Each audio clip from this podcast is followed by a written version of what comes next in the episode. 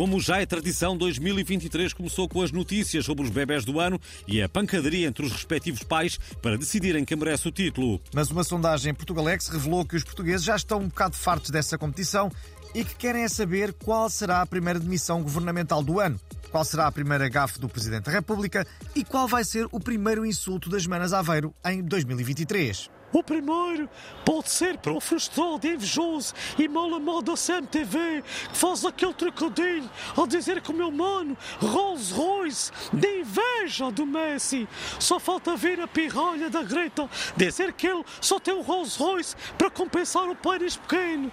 Não ligues, maninho, os cães ladram e a salamandra passa.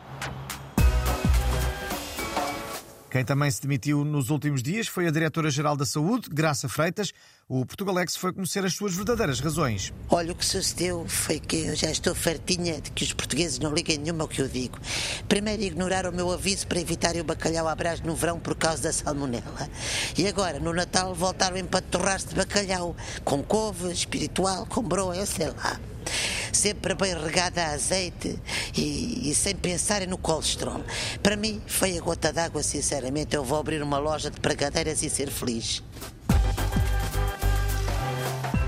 E a pedido de vários ouvintes, voltamos a ter connosco a astróloga Maia para nos deixar as previsões do ano para os signos que não foram contemplados na semana passada. Ora viva, tia Maia! Olá, meus queridos, então vamos lá. 2023 vai ser um ano difícil para as pessoas que dizem até jazz. Os nativos de Aquário não devem tomar decisões importantes em janeiro porque Júpiter vai entrar na casa de Saturno e vai partir uma jarra antiga que ele lá tem.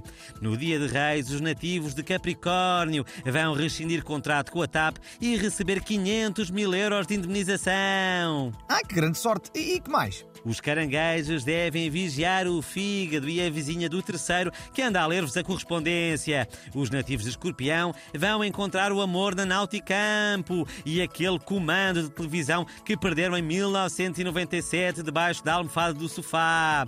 E para o Sagitário, a pedra da sorte vai ser a pedra Pomes. Por fim, para atraírem a sorte, os nativos de Leão devem dar sempre com um dente de alho e uma fotografia do Nuneiró na carteira. Muito obrigado, Tia Maia. Já agora, quais são as previsões para o Portugalex em 2023? Somos do signo Touro. 2023 vai ser um grande ano para o Portugalex porque Mercúrio vai estar retrógrado e o Nuno Melo ainda mais. Devem vigiar o estômago e o poder político, evitar os fritos e o Zé Gomes Ferreira e vão receber o primeiro prémio num concurso de beleza de cágados. Que maravilha, muito obrigado. Que seja então um excelente ano para nós e para os nossos ouvintes.